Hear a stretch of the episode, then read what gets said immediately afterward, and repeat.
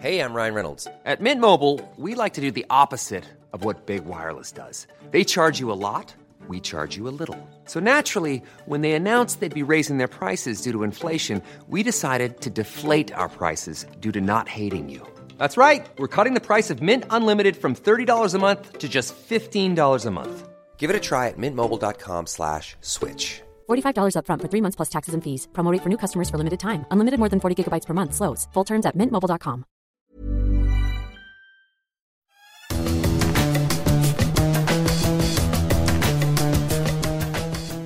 Salut les fous du volant, on est ravis de vous retrouver pour votre podcast consacré à l'actualité de la Formule 1. Actualité basée évidemment sur le Grand Prix des États-Unis à Austin, au Texas. Et pour m'accompagner aujourd'hui, l'incroyable, l'invaincu, l'inégalable Julien Pereira. Bon, j'essaye de la jouer à l'américaine, mais il faut que je travaille un peu. Ça va, Jap? Quel accueil, ça va, merci, merci. T'as plus de voix que Stéphane euh, La semaine dernière. Oui, et oui. aujourd'hui aussi encore. E- Exactement, ouais. Euh, on le salue d'ailleurs, Stéphane Vrignot, mon habituel compère, confrère aussi d'ailleurs. Euh, au sommaire, Julien, aujourd'hui, euh, Verstappen Red Bull, l'invincible duo, 13e victoire cette saison pour le néerlandais, malgré un problème lors d'un changement de roue, et le titre constructeur pour Red Bull assuré. On reviendra aussi sur le crash euh, entre Lance Stroll et euh, Fernando Alonso. On essaiera de décrypter ce qui s'est passé, défense agressive, changement de direction. On va revenir hein, sur cette mauvaise manie qu'ont pris les pilotes et sur une nouvelle fois un sentiment d'incohérence concernant les pénalités. Et puis euh, Simon Pagenaud sera notre invité dans la dernière partie de l'émission. Le vainqueur des 500 miles d'Indianapolis nous dira euh, ce qu'il pense de ce qu'il a vu le week-end dernier euh, au Texas avec notamment le défilé des, vedettes. On parlera aussi du sentiment qu'éprouvent les pilotes d'IndyCar par rapport à, à la Formule 1 et puis de plein d'autres sujets passionnants parce que Simon Pagenaud est un interlocuteur passionnant. Ce podcast est à retrouver sur toutes les bonnes plateformes d'écoute de Deezer à Spotify en passant par Acast ou par Apple Podcast. N'hésitez pas à nous donner 5 étoiles et puis à vous abonner. Et de cette manière, vous recevrez les nouveaux épisodes directement sur votre smartphone. On débute les fous du volant euh, aujourd'hui avec euh, Max Verstappen et Red Bull, l'invincible duo. Alors on va essayer de mettre des chiffres euh, sur cette domination, mais au lendemain de l'annonce du décès de Dietrich Mateschitz, le fondateur de Red Bull et grand fan de sport auto, hein, qui avait donc installé deux équipes en, Formule 1. Ce cinquième titre constructeur vient couronner une saison 2022 assez exceptionnelle pour les hommes de Christian Horner. Huitième victoire consécutive pour Red Bull. Désormais 187 points d'avance sur Ferrari avec trois grands prix encore à négocier. Euh, Red Bull ne pourra plus être euh, rejoint. Julien, euh, on essaye de mettre des, chiffres sur, euh, sur ce qui s'est passé. On, on essaye de comprendre un petit peu mieux la domination vraiment nette de, de cette, euh, de cette auto, mais aussi de, de ce pilote, parce que quand c'est Sergio Pérez qui est au volant, c'est un petit peu, un petit peu moins flagrant. Euh, elle était au-dessus du lot, euh, la Red Bull, ce, ce week-end. On a même entendu Max Verstappen dans la première partie de course quasiment bavarder euh, à la radio. C'était Ouais, assez impressionnant. Ça dit tout de, bah, de, de la relation qu'il y a aujourd'hui entre Max Verstappen, sa monoplace et son équipe. Euh, si on prend le spectre euh, large, cette saison-là, elle, était quand même très mal partie. Euh, on se souvient des problèmes de fiabilité en début de saison, des problèmes de poids aussi, qui ont duré jusqu'au milieu de l'été. Et finalement, il y a eu une progression sur ces plans-là, mais la base euh, du concept était déjà très bonne. Et c'est ce qui fait qu'aujourd'hui, la Red Bull est tout simplement la meilleure voiture du plateau et peut-être probablement même la meilleure voiture Red Bull de l'histoire de la Formule 1. Oui, alors, euh, j'ai regardé rapidement hein, sur les, quatre premiers titres constructeurs de, Red Bull. Euh, la firme autrichienne n'a pas toujours été en tête euh, dès le début de, saison. Il y a parfois eu un petit, un petit peu de retard à l'allumage, mais jamais comme cette saison où il y a eu jusqu'à 46 points de retard, hein, notamment au classement des, constructeurs après les, trois premiers Grands Prix de la, saison. Là, je le disais, 187 points d'avance. Et toi, tu t'es attardé justement hein, sur, sur des chiffres durant ce Grand Prix des, États-Unis, des chiffres qui montrent à quel point cette voiture est devenue dominante sur, sur le plateau. Oui, parce qu'en fait, l'avantage du circuit d'Austin, c'est qu'il permet de voir très facilement les qualités et les défauts de toutes les monoplaces. Et là, finalement, on a vu très bien ce qu'on voit depuis le début de la saison, c'est que, un, euh, la Red Bull a un avantage qui est considérable, c'est celui du moteur. Euh, Red Bull, on l'a vu en qualification, a été capable d'atteindre une vitesse maximale allant jusqu'à 327 km/h. C'est 6 km/h de plus que Ferrari et 7 de plus que Mercedes, donc c'est déjà important. Et puis de toute façon, on l'a aussi vu en course avec les dépassements. Leclerc a dit très tôt durant la course qu'il pouvait rien faire parce que les Red Bull étaient trop rapides en ligne droite. Il a été un petit peu spectateur quand Verstappen lui est passé devant euh, en toute fin de course. Et puis avec Mercedes, je crois qu'il y avait un delta au moment du dépassement, avec aide du DRS évidemment, de plus de 30 km/h. Donc on est sur un gap euh, colossal. Ça, c'est le premier point. Le deuxième point, c'est aussi que euh, la Red Bull est d'une complexité et d'une efficacité aérodynamique qui est extrême et qui est absolument extraordinaire. On, se souvient quand on l'a vu la première fois au test de pré-saison à Barcelone, quand on a vu le concept arriver, on s'est dit oulala, là là, euh, il se passe quelque chose chez Red Bull. Et finalement, on se rend compte qu'aujourd'hui, la Red Bull n'est pas la Formule 1, la monoplace qui a le plus d'appui aérodynamique. C'est la Ferrari qui est, qui est la plus performante sur ce plan-là. Mais c'est certainement pas celle qui a le plus de traînée non plus, euh, parce que Mercedes a de gros problèmes sur ce plan-là. Euh, Red Bull est un petit peu plus à l'équilibre. ce que les, les, les, rivaux essayent de comprendre, c'est comment cette monoplace-là, qui génère quand même beaucoup d'appui, peut aussi euh, générer aussi peu de traînées dans les longues lignes droites. On l'a très bien vu à Austin hier. Ça, c'est vraiment la quadrature du cercle. Hein. Ils ont réussi à avoir une des autos qui a le plus d'appui et une des autos qui a le moins de traînées euh, en, ligne droite. Et il faut, faut, bien comprendre, quand vous mettez un aileron, ça génère de, l'appui, ok, très bien, donc dans le sinueux, vous avez, vous avez de l'adhérence et vous pouvez aller plus vite, mais forcément, normalement, voilà, dans, dans, les lignes droites, ça génère de la traînée. Eux, ils ont réussi à réduire quasiment cette traînée. Peut-être qu'on peut essayer de vulgariser pour ceux qui sont un petit peu moins initiés. Globalement, il y a deux forces qui sont au cœur de tous les travaux des ingénieurs en Formule 1. C'est donc l'appui aérodynamique, c'est ce qui vous permet d'avoir de l'adhérence, d'avoir la voiture plaquée au sol, d'être rapide dans les virages, de moins dégrader vos pneumatiques aussi. Et il y a une autre force essaye de, dont on essaye de se débarrasser, c'est la traînée aérodynamique. C'est le fameux effet parachute. Vous vous mettez à la place d'un pilote de Formule 1 en ligne droite et vous imaginez que vous avez deux gros parachutes derrière qui vous retiennent. Et donc cette force-là, on essaie de s'en débarrasser. Euh, c'est toute l'équation qui est évidemment très difficile à résoudre. Et finalement, Red Bull a réussi à trouver un équilibre qui est assez extraordinaire et qui permet à, cette RB18 d'être peut-être la, monoplace la plus, la plus performante de l'histoire de Red Bull en Formule 1, y compris euh, devant celles qui ont permis à Sébastien Vettel d'être titré entre, entre 2010 et 2013. Euh, parce que on parlait de la puissance moteur en, tout début d'émission. Il suffit pas d'avoir la puissance moteur. Prenez l'exemple, le contre-exemple plutôt Williams, qui est très performant aussi sur ce plan-là, mais qui euh, n'est euh, quasiment jamais aux avant-postes. L'explication, c'est qu'il y a un concept aérodynamique. Vous parlez d'Adrian Newey euh, la semaine dernière, et bah, c'est lui qui est derrière tout ça. Et c'est ce qui permet aujourd'hui à Verstappen bah, de, rouler sur des records. Exactement, bah, on va en parler justement de, ce record. On l'avait évoqué la semaine euh, dernière, hein, la possibilité d'égaler euh, le record co-détenu par euh, Sébastien Vettel et par Michael Schumacher de 13 victoires en une saison. Ça y est, on y est. C'était en 2013 pour Vettel, en 2004 pour, pour Schumacher. On est, on est à niveau. Et il y a un record absolu qui est encore euh, dans le viseur de Verstappen. Pour ceux qui aiment être vraiment précis. Il faut rapporter euh, le nombre de victoires au nombre de grands prix disputés sur la saison. Donc euh, ce petit jeu-là, c'est Schumacher qui est devant parce que le total, le pourcentage plutôt, atteignait 72,22%.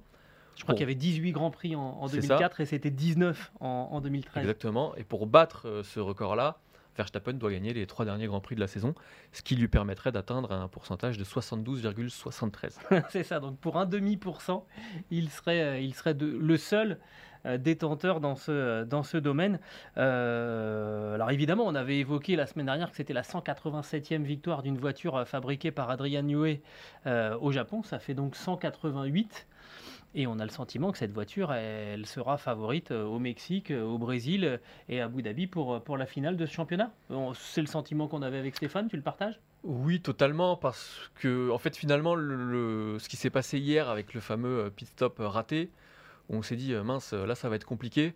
Quand on voit la rythme de Verstappen en fin de course, quand on voit avec quelle facilité il a réussi à déborder Hamilton, on se dit que sur des circuits, notamment à Abu Dhabi, qui notamment fait la part belle à, la puissance, euh, on, voit, on a du mal à imaginer Red Bull être euh, battu à la régulière, d'autant que même l'écart avec Ferrari a quand même euh, beaucoup augmenté prend, depuis, ouais, depuis surtout en plusieurs course, semaines. clairement. Et en fait, euh, ce qui est intéressant, et je, je me suis fait la réflexion en fin de course pendant, pendant le Grand Prix, là, c'est que on se retrouvait avec Hamilton qui était en pneu dur face à un Verstappen qui est en pneu tendre. Et en fait, c'est une tendance récurrente, c'est que elle arrive à générer tellement d'appui, cette, euh, cette Red Bull 18, cette RB18, euh, bah, qu'on peut se permettre finalement euh, de euh, lui faire prendre des pneus plus tendres parce qu'elle les dégrade moins. Alors pareil, on va essayer d'expliquer pour ceux qui suivent un petit peu moins la, la- la- la chose Formule 1, plus une voiture est plaquée au sol, euh, moins elle a tendance à faire glisser ses pneus. Et c'est en faisant glisser les pneus qu'on les, qu'on les abîme. Donc s'ils ne glissent pas, ils se dégradent moins. Et donc, vous pouvez prendre des pneus plus tendres. Et c'est là-dessus que c'est démoniaque. Et on voit que très très régulièrement, euh, cette voiture qui semble générer plus d'appui, donc euh, qui est, est plus rapide dans le sinueux, peut en plus emmener en général euh, des pneus qui sont un cran plus tendres que celles de ses adversaires. Donc c'est exponentiel parce que vu qu'elle a des pneus plus tendres, eh ben, elle peut aller plus vite dans, dans, le sinueux.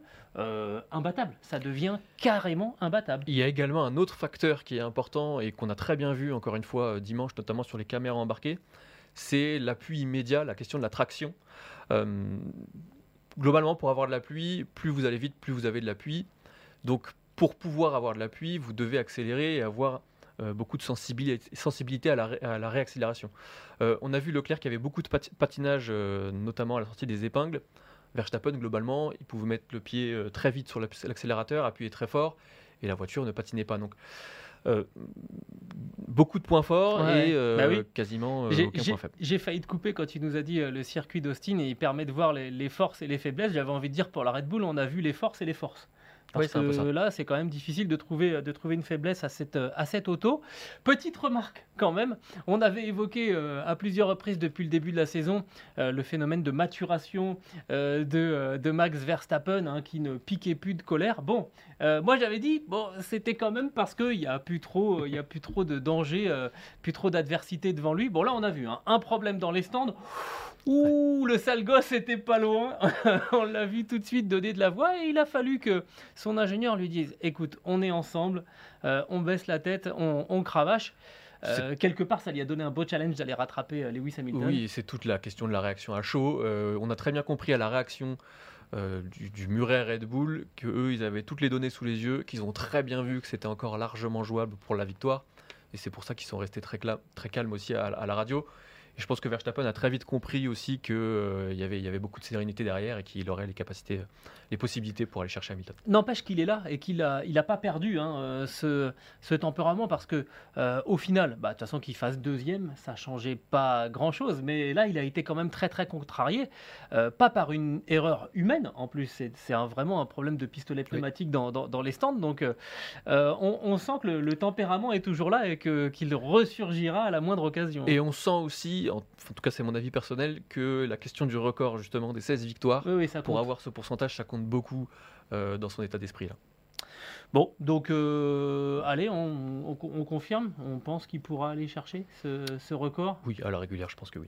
Bon, alors ça veut dire là 13 victoires, euh, possible 16 à la fin de, de la saison, et ce qui confirmerait euh, euh, notre titre, hein, Verstappen Red Bull, l'invincible duo. Pour l'instant, on voit que euh, bah, là, dans l'équation, plus personne ne peut, ne peut s'intégrer. Même, même Charles Leclerc qui a fait une belle course, bon, il partait d'un petit peu plus loin.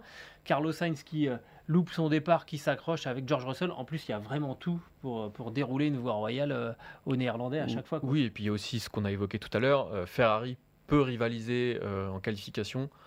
Quand il y a la question du rythme, c'est beaucoup plus compliqué, sans parler de stratégie.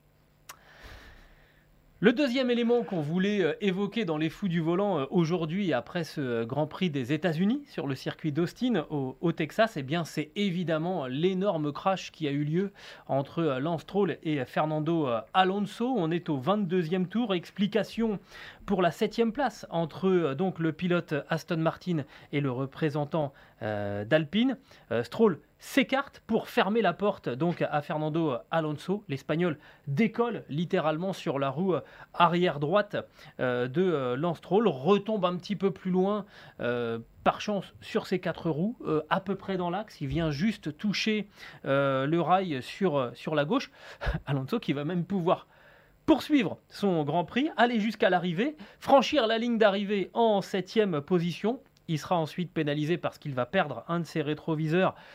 Et on va, on va y revenir à cette, à cette pénalité. Mais Julien, je te propose déjà qu'on s'intéresse à, à cet accrochage avec cette mauvaise manie, hein, compris les, les, pilotes, certains pilotes, pas tous, euh, de, zigzaguer, de, changer de, direction euh, en, ligne droite pour barrer la route à leur, euh, adversaire.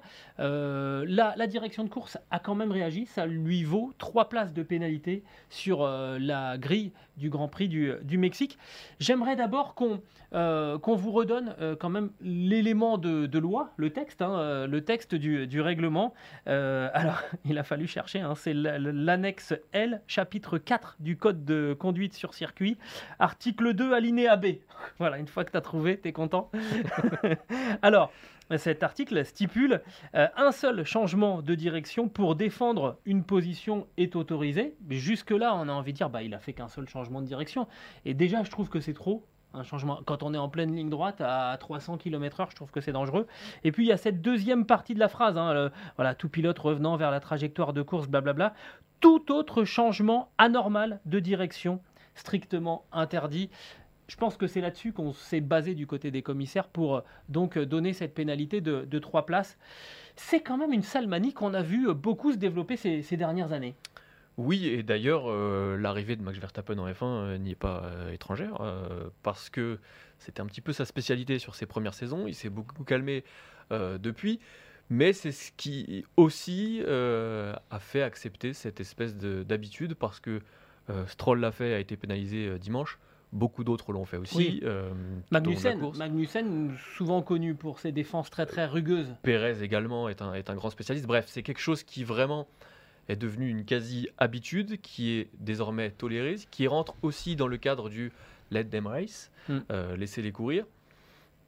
Donc c'est toujours aussi dangereux, ça n'a pas changé. Euh, le problème, c'est que ça crée aussi euh, une forme d'injustice, parce que si on doit maintenant pénaliser les pilotes qu'à partir du moment où il y a un accident derrière, c'est pas tout à fait euh, logique. Ouais, ça veut dire que si vous êtes derrière, que vous essayez de dépasser et que euh, vous freinez pour éviter l'accident, bah finalement c'est vous qui êtes pénalisé. Mmh, absolument. D'autant que pour revenir sur ce crash-là spécifiquement, on a entendu euh, l'argument du oui, mais Alonso a déboîté très tard. Oui, mais prenez le problème à l'envers. Si Lance Stroll se décale, se décale pas sa trajectoire, euh, Alonso pourra déboîter très tard, il n'y aura pas eu de problème. Oui, puis c'est de tout temps qu'on prend l'aspiration jusqu'au dernier moment euh, pour, pour essayer de déboîter son adversaire. Ça, c'est, quand il n'y avait pas le DRS, c'était encore très utile. Bah, ça a été un petit peu effacé parce qu'avec le DRS, on comprend bien qu'il n'y a plus vraiment besoin d'être aussi près. Mais, euh, mais là, s'il n'y a pas cet écart, clairement, il n'y a pas cet accident. Et, et, honnêtement, tu vois, là, il y a eu, euh, au, au, Japon, il y a eu l'histoire de, de, la grue euh, qui était présente sur, sur le bas-côté de la piste pour évacuer la voiture euh, de, de, Carlos Sainz. La colère de, de Pierre Gasly. Et je trouve que du côté de la FIA, finalement, on a réagi assez vite, où on, est en train de remettre en, place un, nouveau protocole, parce qu'on comprend bien que euh, ça n'est pas parce que la voiture de sécurité est en piste que euh, les dépanneuses peuvent entrer sur les abords de la piste. Et il va y avoir un, échelon euh, supplémentaire de, communication d'installer entre euh, la direction de course et, les équipes. On va attendre que le peloton soit regroupé pour évacuer une voiture, et on préviendra à ce moment-là les, équipes qu'un qu qu engin est en train d'intervenir. Je trouve que là-dessus, finalement, bah, tu vois, on a tiré les conséquences de, euh, de ce qui s'est passé. Il n'y a pas eu d'accident grave, tant mieux, et on en a tiré les, les conséquences. J'espère que ça va être la même chose euh, pour ce qui s'est passé là à, Austin, parce que clairement, c'était un, accident potentiellement létal. Euh, Alonso, il retombe, je le disais, sur ses quatre roues, à peu près dans l'axe. Il vient s'appuyer sur le rail c'était pas très grave. À quelques dizaines de mètres près, il pouvait, euh, il pouvait se, prendre l'éperon du, rail. Euh, enfin, ça, pouvait être un accident mortel pour Fernando Alonso. Et à ce moment-là, on aurait statué. À ce moment-là, on aurait dit bon, il faut faire quelque chose et on aurait fait quelque chose. Autant être proactif et changer tout de suite ce, ce règlement. Je ne sais pas comment il faut faut s'y prendre. Hein. Je suis pas suis pas à la place des, des, spécialistes, mais clairement, il faut éradiquer cette mauvaise cette mauvaise manie qui me semble un petit peu euh, venu aussi du fait que les voitures étaient tellement sûres sont tellement sûrs, et heureusement d'ailleurs, tant mieux, euh, que bon, on peut se permettre des choses qu'on ne pouvait pas se permettre il y a 20 ou 30 ans, parce que, parce que sinon, euh, bah, là, un accident comme ça il y a 20 ou 30 ans, c'était euh, la, la destruction de la voiture. Absolument, oui, il y a un peu de ça aussi. Euh, c'est une, une évolution globale depuis plusieurs années. Malheureusement, j'ai peur que sur ce côté-là, on ne soit pas proactif et qu'on continue de laisser faire parce que ça crée du show, ça crée du spectacle et c'est aussi ce que veulent les promoteurs de, la Formule 1. cette manie là de, de- de défendre finalement, de faire obstacle à, à son adversaire et qui s'est développée ces, ces dernières années. On, a demandé euh, quel était son sentiment à, à Simon Pagenaud qui euh, va, va nous rejoindre dans la dernière partie de, l'émission. Mais écoutez ce qu'il dit sur des conditions de, de course, des adversaires qui sont de plus en plus euh, rugueux au fur et à mesure que les années passent. Très honnêtement, ça dépend beaucoup des, directeurs de course, en fait. Enfin, pas seulement du directeur de course, mais de- des stewards qui, euh, qui permettent, euh, je dirais, de, euh, ben, des, des coups comme ça. C'est-à-dire, si, s'ils autorisent aux pilotes de, pouvoir faire des actions comme Lance a fait sur, sur Fernando Alonso, alors les autres s'en rendent compte et ils utilisent le règlement le, le plus loin possible jusqu'à la limite. Et là, on a atteint une limite. C'est-à-dire que le DRS permet une telle vitesse de pointe à la voiture qui est derrière que la distance de rapprochement est tellement rapide que parfois c'est difficile de bien le juger. Et là, malheureusement, c'est- ça aurait pu être euh, très dangereux pour Fernando. Euh, heureusement, sans gravité pour les deux, pour les deux pilotes, mais euh, c'est pas des actions qui, euh, c'est des actions qui font peur à voir, honnêtement, qui sont pas.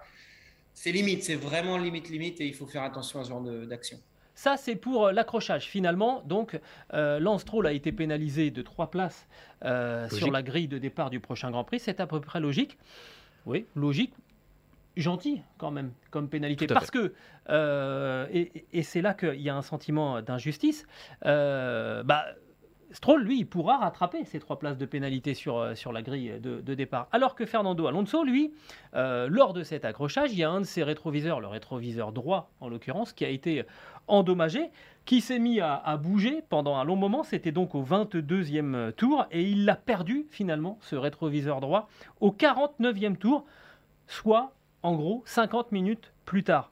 Et à aucun moment, la direction de course n'a présenté un drapeau noir à rond orange à, à Fernando Alonso, euh, lui intimant l'ordre éventuel de, de rentrer pour réparer ce, ce- ce rétroviseur. C'est considéré comme un élément de sécurité, ce qu'on peut bien comprendre parce que ça aide à voir ce qui se passe, ce qui se passe derrière. Il n'y a pas eu euh, de, de- de rappel dans, dans les stands de la part de, direction, de la direction de course. Et finalement, après l'arrivée, on lui a attribué un stop and go de 10 secondes. Vous comprenez bien que après l'arrivée, on ne peut pas faire un, un stop and go. Compliqué. Et ces 10 secondes de pénalité ont donc été commuées en 30 secondes ajoutées à son chrono total. Ça veut dire que lui qui a passé la ligne d'arrivée en 7 position, bah 30 secondes de plus, ça le met 15e. Catastrophe, ça enlève 6 points à Fernando Alonso et ça enlève 6 points aussi à, à Alpine. Et c'est ce qui crée donc l'incohérence des pénalités parce que ces places-là, il n'a évidemment pas pu les récupérer, alors que Stroll s'en sort plutôt bien, alors qu'à la base, c'est quand même Alonso la victime euh, du crash. C'est d'ailleurs ce qu'a dit Alpine euh, lors de ses discussions avec la direction course pendant la course. Euh, globalement, tout est logique. On l'a dit, que As porte réclamation parce qu'elle a eu, notamment avec Kevin Magnussen, des drapeaux noirs à rond orange pour des éléments qui étaient instables et qui étaient jugés dangereux. As a été pénalisé. Elle estimait donc que euh, Bah, que tout le monde doit être pénalisé, ce donc qui est logique. Alonso aussi. Ce qui n'est ce qui est pas, ce qui est pas illogique, effectivement. Ce on est qui est d'accord. logique que euh, l'élément euh, rétroviseur soit considéré comme un élément de sécurité primordial, là aussi c'est logique.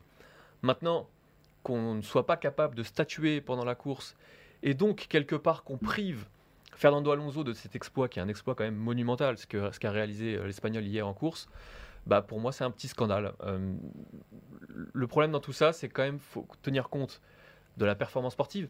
On peut prendre un contre-exemple très simple. Souvenez-vous de Silverstone euh, 2020, si je ne dis pas de bêtises. Hamilton qui termine sur ses trois roues.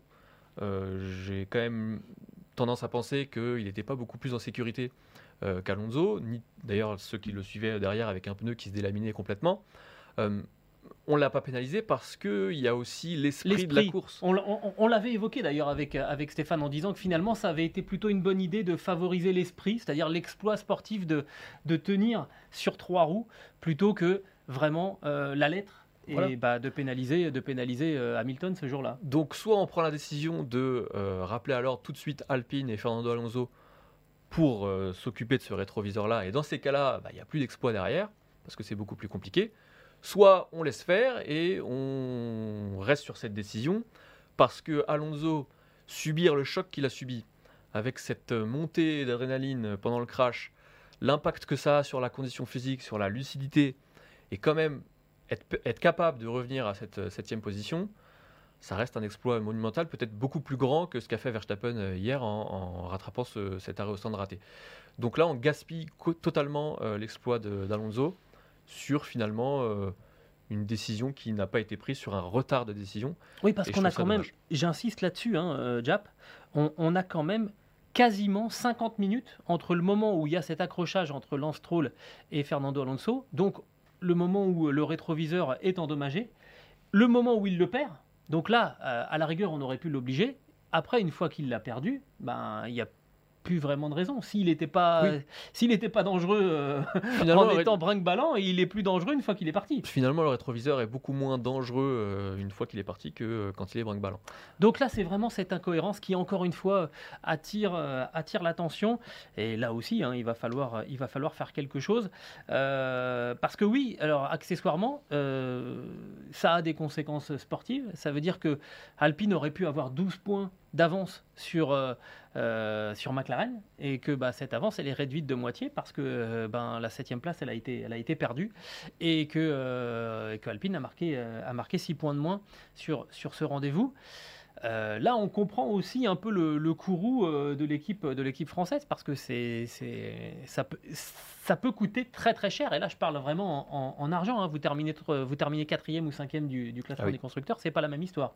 Donc, et alors, j'aimerais bien avoir aussi ton sentiment sur le fait qu'on a rappelé Magnussen parce qu'il lui manquait un morceau de l'aileron avant. On n'a pas rappelé, on n'a pas rappelé euh, Sergio Pérez. Il y a un sentiment qui se développe là, qui laisse penser qu'il y a un petit peu moins de pénalités qui s'appliquent à Red Bull euh, plutôt, qu'aux autres. On rappelle que Red Bull est toujours euh, sous, sous le coup d'une éventuelle pénalité pour avoir dépassé le budget aussi maximum de, de 2021 ça tarde à, ça tarde à tomber, cette, euh, cette sanction? Alors, mon avis, c'est que je ne suis pas certain que la FIA cherche à avantager Red Bull. Je suis même certain qu'elle ne cherche pas à avantager Red Bull. Elle aurait plutôt intérêt à faire l'inverse. Ce qui est, ce qui est certain. À sanctionner plus Red Bull. Absolument. Ce qui est certain, en revanche, c'est qu'il est beaucoup plus facile de sanctionner euh, un Kevin Magnussen qui se bat pour une 13e ou une 14e place qu'un Sergio Perez qui est en plein d'une remontée euh, à Austin ça ne m'étonnerait pas qu'il y ait euh, cette, euh, cette divergence-là. Euh, de toute façon, on le voit bien. ce morceau d'aileron, il était aussi dangereux que les problèmes qu'avait eu Magnussen. Je crois que c'était en Hongrie, si je ne dis pas de bêtises. donc oui, oui, il y, a une incohérence clairement aussi sur ce point-là. Voilà donc ce qu'on euh, pouvait dire hein, sur, euh, sur cet accrochage très très spectaculaire et encore on est très heureux que ni Lance Stroll ni Fernando Alonso n'aient été vraiment euh, blessés parce que ça aurait pu avoir de, très très graves conséquences et donc sur bah, de nouveau les, incohérences des, pénalités infligées par les, les commissaires de la FIA. La troisième partie de notre euh, édition des Fous du Volant aujourd'hui avec un invité de marque, Simon Pagenaud, champion IndyCar en 2016, vainqueur des 500 miles d'Indianapolis en, 2019, 19, pardon, invité régulier des Fous du Volant, et puis euh, aussi euh, vainqueur des 24 heures de Daytona cette saison. Bonjour Simon Pagenaud. Bonjour, merci de me recevoir, c'est un plaisir. Bon, on est, on est ravis d'être en, en, ta compagnie. Bon, saison euh, un petit peu difficile quand même en IndyCar. On va, on va, on va parler déjà de cette saison 2022 euh, pour toi. 15e place euh, finale du, du championnat. Ça n'a pas été la plus simple des saisons. Non, c'est dommage parce qu'on a, a un bien meilleur potentiel. alors, pour débuter, une, pour moi, c'était un gros changement cette année dans une nouvelle équipe. Une petite équipe qui, qui a connu énormément de, succès déjà, notamment avec la, la victoire d'Elio Castroneves euh, en 2021 au 500 miles d'Indianapolis. Euh, c'est la première année seulement en 2022 où ils avaient deux voitures à plein temps. Euh, et je dois dire que là, on s'est rendu compte des difficultés, très honnêtement. On a, on a encore beaucoup de travail à faire pour être au niveau des grosses équipes. on a un potentiel pour y être, c'est-à-dire qu'en vitesse pure, on était là, mais malheureusement, on n'a pas su, surtout en deuxième partie de saison, on n'a pas su conclure. Donc, euh, on est en train de bosser là-dessus en ce moment. C'est honnêtement un plaisir parce que je suis dans une équipe qui, euh, qui est à fond derrière moi et qui me permet vraiment de, m'impliquer à 100%, et c'est ce que je souhaitais. Donc, euh, je, peux, je peux vraiment travailler dans les coulisses avec l'équipe autant que je veux. Mais c'est vrai qu'on a une saison difficile au niveau des résultats. il faut se concentrer sur la performance personnelle pour, pour garder la motivation. Mais on a, on a vraiment du, du potentiel pour l'année prochaine. On va essayer d'accrocher un top 6 l'année prochaine. Et, et après, on, on essaiera d'avoir des, ambitions plus élevées. Ce qu'on a vu dimanche dernier du côté du Texas, mais qu'on avait plus ou moins vu en, Floride déjà pour le premier passage de la Formule 1 cette saison euh, euh, aux, États-Unis, c'est un parterre de vedettes incroyable, un Brad Pitt qui fait un tour de, piste avec, avec Charles Leclerc, euh, Brad Pitt qui est venu chercher des, idées de scénario pour, pour son film. Il n'a pas besoin de venir en Formule 1, il suffit de regarder Netflix, on peut en inventer des histoires sur, sur, sur la Formule 1. Et je me dis finalement, en IndyCar, il y a autant de vedettes ou c'est ou, aux 500 miles, on peut retrouver l'équivalent? Je me trompe? Aux 500 miles, oui. Euh, c'est vraiment le seul endroit, très honnêtement. C'est l'ère Netflix. Très franchement, la F1, euh, la F1 connaît euh, une croissance énorme aux États-Unis grâce à, ce que, Netflix a conçu. C'était, ça a été. on m'en parle tous les jours, très honnêtement. À chaque fois que je rencontre quelqu'un aujourd'hui aux États-Unis, on me dit Ah oui, la F1, je suis parce que Netflix, c'était extraordinaire. Et euh, voilà, c'est un super coup marketing pour eux. Ouais, j'aimerais bien savoir ton, ton, idée parce que euh, on voit bien que les, les, dirigeants de la F1 veulent faire progresser euh, l'audience de, de, la Formule 1 aux États-Unis, mais toi qui connais ces deux publics, le public de la Formule 1 et celui de, de, de l'IndyCar, on sait que les Américains, ils sont, j'allais dire, c'est des spectateurs presque tactiles. ils veulent être très près des voitures, des, des pilotes. Euh, en Formule 1, c'est très, c'est très cloisonné. Ça va pas être un plafond de verre à un moment, ça, pour, euh, pour le développement de la Formule 1 aux États-Unis? Agile, c'est une bonne question parce que je pense qu'il y a, il y, a deux, il y a deux types de, il y a deux types de fans. Il y a les fans qui, qui veulent toucher ce qui est intouchable. Et la F1 rentre dans ce, critère-là, très honnêtement. Euh, et il y a les fans qui veulent absolument vivre l'expérience de l'intérieur. on s'en rend compte avec IMSA, donc les courses d'endurance.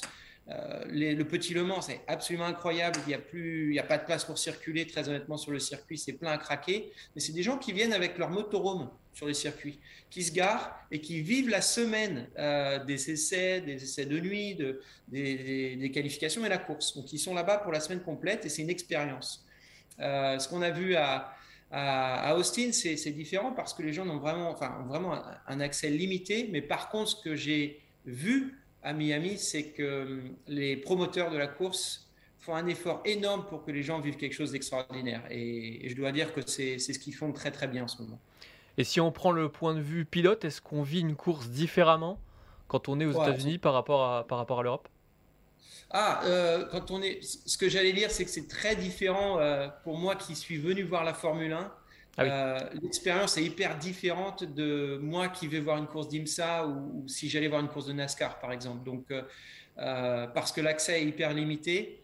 et le spectacle, très honnêtement, il est, il est hmm. quasiment en dehors de la piste. La piste, c'est chouette. Bon, en ce moment, on a des belles batailles, c'est sympa. mais ce qu'on voit autour, c'est génial. C'est très, très bien fait. On, se posait la question euh, depuis quelques semaines avec euh, euh, la, venue et puis finalement la non-venue de, Andretti en, Formule 1, les points manquants aussi à Colton Herta pour rouler en Formule 1. On se demandait s'il n'y avait pas une sorte que, tu vois, que, la, F1 ne toisait pas un petit peu, ne snobait pas un petit peu l'IndyCar, parce que quand on voit le nombre de points marqués euh, pour avoir la super licence, ben, finalement, euh, ce qu'on marque en, IndyCar, c'est comparable à la, à la Formule 2. Vous en parlez, vous, entre, entre pilotes ou dans le monde de, de, de, l'IndyCar? Euh... Je parle pas beaucoup aux autres pilotes, très honnêtement. je suis un peu cloisonné. Euh, mais bon, mon, mon opinion personnelle, c'est que c'est simple, l'IndyCar n'est pas un championnat FIA, donc euh, ça complique les choses pour un pilote comme Colton Herta de, pouvoir euh, engranger des points, euh, ce qui lui permettrait d'aller d'aller en F1. En même temps, il est vrai qu'il n'a pas fini dans les cinq premiers du championnat non plus cette année, donc, donc ça limite.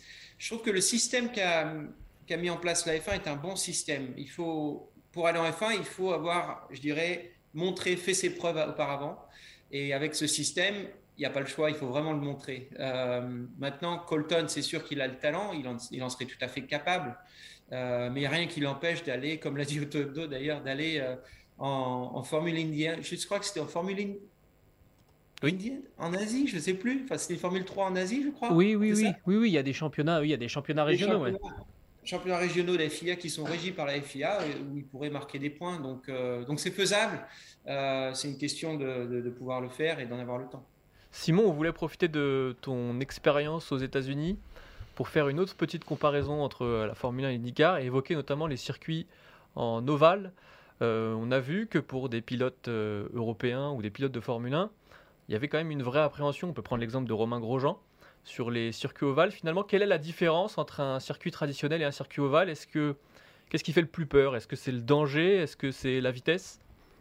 Ah, peur, c'est un grand mot. Euh, une appréhension, c'est sûr. Euh, ça, c'est certain parce que bon, c'est les 500 miles d'Indianapolis, par, par exemple, c'est la course, euh, c'est pour nous en tout cas la, plus grande course du monde pour les pilotes d'IndyCar et de par, de par l'intérêt des gens qui suivent, c'est la plus grande course du monde, c'est la course la plus rapide du monde. Donc forcément, plus on va vite, plus il y a de risques. et là, le risque, ben, c'est de taper le mur. Donc, quand on tape à 400 km/h, on ne sait pas où la voiture va s'arrêter, on ne sait pas dans quel état non plus. Donc, forcément, euh, c'est des appréhensions que tous les pilotes ont avant le départ. Euh, c'est une course où on prend plus de risques, euh, le plus de risques de la saison, tout simplement parce que c'est la, course la plus importante. donc forcément, il y, a, des enjeux différents.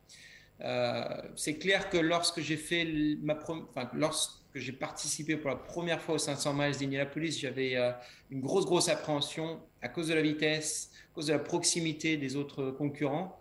Euh, et de l'enjeu. Donc, euh, donc ben, c'est quelque chose qu'il faut apprendre à gérer, très honnêtement. Il faut être euh, en paix avec soi-même, je dirais, lorsqu'on prend le départ, avec les risques qu'on va prendre.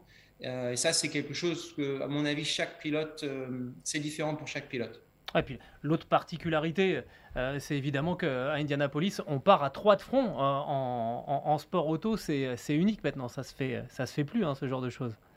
Ouais, il faut. C'est vraiment, c'est c'est particulier parce qu'on n'a jamais pratiqué la ligne du haut dans le premier virage, par exemple. Donc, on a, plusieurs lignes à pouvoir utiliser. Euh, et, c'est la première fois de la course où on peut justement, euh, la première fois depuis les essais où on peut utiliser cette ligne. Euh, à ces allures-là, c'est vraiment quelque chose de se jeter dans le vide, c'est quelque chose d'incroyable. Je voulais aussi avoir ton œil sur une chose dont on n'a pas parlé ce week-end, mais on aurait pu, avec ce qui s'est passé. La différence entre le halo et l'aéroscreen. Euh, on a déjà vanté, et, à raison, les, bienfaits du Halo. Euh, quelle est ta vision sur cette comparaison-là? On sait que l'un a des avantages que l'autre n'a pas, et, inversement. Qu'est-ce que tu en penses de cette comparaison-là? Euh, très honnêtement, je pense que le. C'est pas parce que je suis pilote d'IndyCar, mais on, a, on a vécu des choses difficiles en IndyCar avec des débris, notamment avec l'accident de Justin Wilson qui malheureusement a été fatal je ne sais pas si dans la situation de l'aéroscreen ou du halo, ça aurait fonctionné, puisque le débris venait du haut, ce qui est totalement improbable. Mais euh, dans d'autres euh, accidents, comme il y a eu, euh, notamment à Texas pour nous, il y a eu un accident avec, il me semble que c'était Kyle Milot, qui a, grâce à l'aéroscreen, n'a pas été, en fait, il n'a pas reçu un débris sur le casque. à ces vitesses-là, très honnêtement, ça aurait été fatal. Donc ça, a sauvé au moins une vie, ce qui est très important. Et en tant que pilote d'IndyCar à des vitesses aussi élevées, on n'a pas le temps de voir un débris qui vole. Donc, euh, euh, pour moi, l'avancement de, la sécurité en Indy a été, exceptionnel. Et je trouve qu'il y a encore un sentiment de, danger en F1 si justement il y avait des débris qui volaient dans un casque. Euh, le pilote pourrait rien faire. Donc, pour moi, l'aéroscreen est plus sécurisant. il y a en effet cette bulle qui nous protège, ce pare-brise en quelque sorte ça change un petit peu le, look de la voiture, mais euh, pour la sécurité, je trouve que c'est une très très bonne chose. Si on en revient au, développement de la, Formule 1 euh, aux, États-Unis, il y a l'arrivée possible de Logan Sargent l'année prochaine, donc il y a un jeune pilote de, Formule 2 en ce moment qui est américain. Euh, il doit terminer dans les cinq premiers de, la saison là encore en cours en, Formule 2 pour aller avoir justement ses points de super licence pour aller ensuite en Formule 1 l'année prochaine. Euh, apparemment, ça serait chez Williams. c'est ça. Euh, est-ce que ça peut changer Est-ce que ça peut donner un attrait supplémentaire encore euh, au, au, public américain? Ah oui, c'est sûr. D'avoir un Américain, c'est une bonne chose. Après, moi, ce qui me surprend beaucoup avec les Américains, c'est qu'ils sont je m'en suis rendu compte de mon côté, ils sont capables de soutenir un pilote étranger jusqu'au bout, alors qu'il y a d'autres pilotes américains dans le championnat. Euh, et je trouve que c'est un petit peu différent de ce qu'on peut vivre en France euh, ou, en Europe. Euh, j'ai le sentiment que les, fans français vont soutenir un Français jusqu'au bout. on est, je ne sais pas, il y, a, une petite différence à ce niveau-là. Je ne sais pas si c'est la taille du pays qui fait cette différence, mais en tout cas, je pense que si Logan Sargent est en F1, ça, aidera sans doute à ce que la F1 continue de grandir. Mais on est arrivé à des niveaux euh, assez exceptionnels euh, quand on a vu ce qui s'est passé à Austin. Mais ce que tu me dis, ça excuse-moi, ça me fait penser à une autre question. Euh, T'es encore français Ah oui Simon Tout à fait français, jusqu'au bout. deux, Français chez Alpine, ça, ça te fait quoi? Ben, Je suis, euh, c'est vrai, le Team France, hein. c'est génial. Alors, en plus, je connais pas mal de, de personnes à Alpine, notamment avec Bruno Famin qui est là-bas. Euh, ça marche fort en ce moment. Donc ça Ancienne connaissance de chez Peugeot. Chez Peugeot, euh, ça fait plaisir à voir. Et, Esteban, je trouve, fait du super, super boulot. Je trouve qu'il ne reçoit, pas, reçoit pas autant de. Aux États-Unis, on dit autant de crédit qu'il devrait recevoir pour, pour le bon boulot qu'il fait. Et euh, ça va être un beau duo. on, va voir, on va voir comment ça se passe. je suis content pour Pierre aussi, qui est un, bon pote. Donc, on va voir ce qu'ils nous font, nos Français. Mais ça va faire plaisir d'avoir un, un, Team France. Simon, tu me trompes pas si je dis que tu as un petit passé, euh, en tout cas tu as fait des études de management. Euh, oui, oui, Je voulais en profiter pour avoir ton avis sur, euh, sur le cas Daniel Ricciardo, parce qu'on l'a vu très très affecté vraiment sur des images de Canal Plus hier après la course, course qui a été difficile pour lui. On sent que moralement c'est très dur, parce qu'évidemment il y a aussi la question de son avenir à court terme. Comment tu as vu, toi, de ton œil de, pilote et aussi de quelqu'un qui a des vraies notions de management sur la gestion de son cas chez McLaren depuis euh, plusieurs mois? Ouais, c'est euh, c'est une situation hyper difficile pour un pilote. Euh, et bon, Daniel, c'est pas n'importe qui non plus. c'est quand même quelqu'un qui a, qui a, tenu la dragée haute à Sébastien Vettel quand il était à son plus haut niveau. Donc, donc pour moi, euh, pour moi c'est un super pilote. Quand il est venu chez Renault, au début, il a souffert un peu et, d'un seul coup, ça s'est mis vraiment à marcher très très fort. Et son, sa sortie pour aller chez McLaren m'avait surpris euh, parce que ça marchait tellement bien chez Renault. Je me dis que c'était la bonne équipe pour lui. Maintenant, euh, peut-être peut qu'il avait quelque chose dans sa tête, mais il est clair que ce qu'il vit et ce qui se passe clairement, il a du mal à s'adapter ça c'est sûr. Euh, et malheureusement, quand on est, euh, quand on n'est pas à l'aise, c'est comme quand on marche dans une chaussure qui, est trop serrée, on peut rien y faire. Donc, euh, je suis sûr qu'il aimerait changer son pilotage, je suis sûr qu'il aimerait pouvoir ressentir la voiture différemment. Malheureusement, je crois que Rafa Nadal, il joue avec le bras gauche, il joue pas avec le bras droit. Donc, c'est un petit peu la même chose pour l'expliquer de manière simple. Euh, malheureusement, il est contre Norris qui, lui, s'adapte très bien, euh, qui n'a connu en effet qu'une seule voiture. Donc, euh, peut-être que la philosophie de l'équipe lui convient au niveau du pilotage. Mais il y a des raisons claires pour lesquelles ça doit être très dur mentalement à vivre. Et puis, avec ce qui se passe chez McLaren et 8000 pilotes qui ont signé sous contrat, ça doit, être, ça doit être très, très dur à vivre. Donc, je le comprends tout à fait. Et j'ai vu qu'il avait fini euh, dernier euh, en fait hier puisque tous les autres ont abandonné. Donc euh, pour Daniel Ricciardo, c'est très très dur.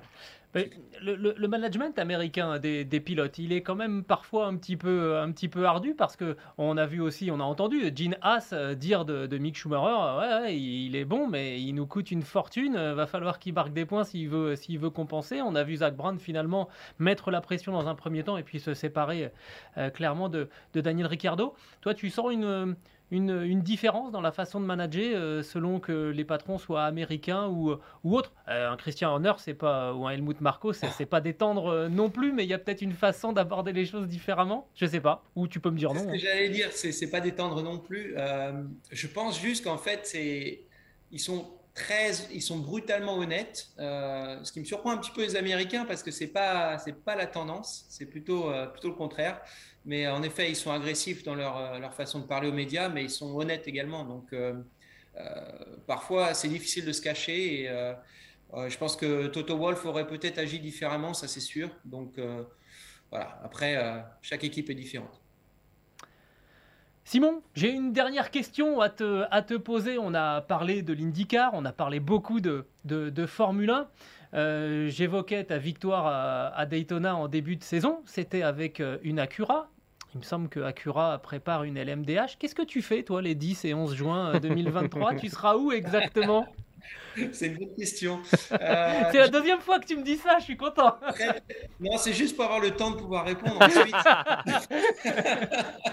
c'est, écoute, Très, très honnêtement, je, rêve de revenir au Mans, ça c'est sûr. J'ai un programme d'IndyCar. Euh, On rappelle que tu as déjà terminé deuxième aux 24 heures du Mans. Hein. Et eh oui, donc j'aimerais bien pouvoir finir le chapitre. ce, serait, ce serait super. Et, d'avoir les 500 miles et, cette course-là au, tableau de chasse, ce serait génial. Donc c'est sûr que c'est un, de mes objectifs de carrière. Euh, il faut que je trouve la bonne situation.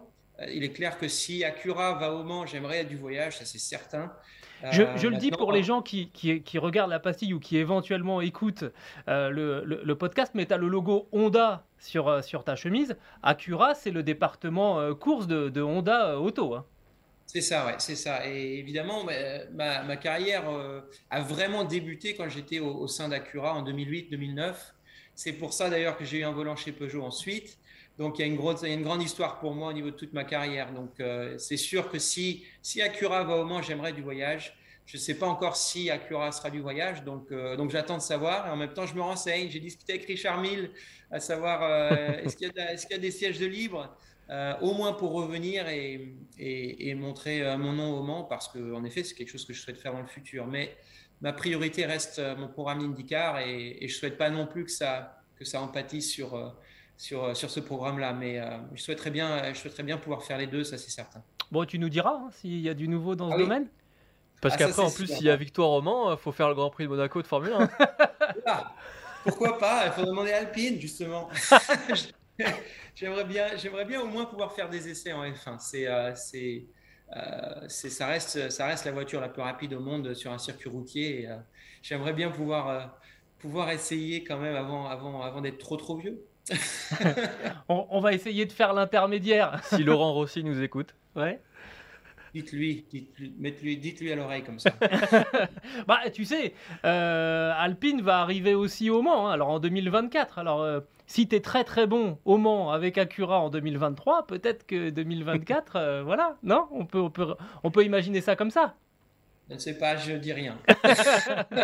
Merci beaucoup en tout cas Simon d'être venu nous rendre visite dans les fous du volant. C'est toujours un plaisir d'échanger avec toi.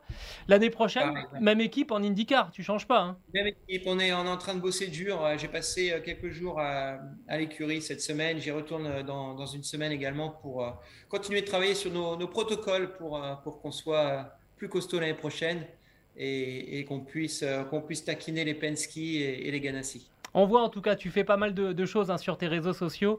On conseille à, ceux qui aiment bien les, sports méca et qui euh, veulent s'intéresser euh, notamment à ce qui se passe du côté de l'IndyCar. C'est une belle porte d'entrée tout ce que tu tout ce que tu publies parce qu'on voit que tu vraiment c'est enfin c'est tu mets tu mets vraiment la main à la pâte dans ton équipe.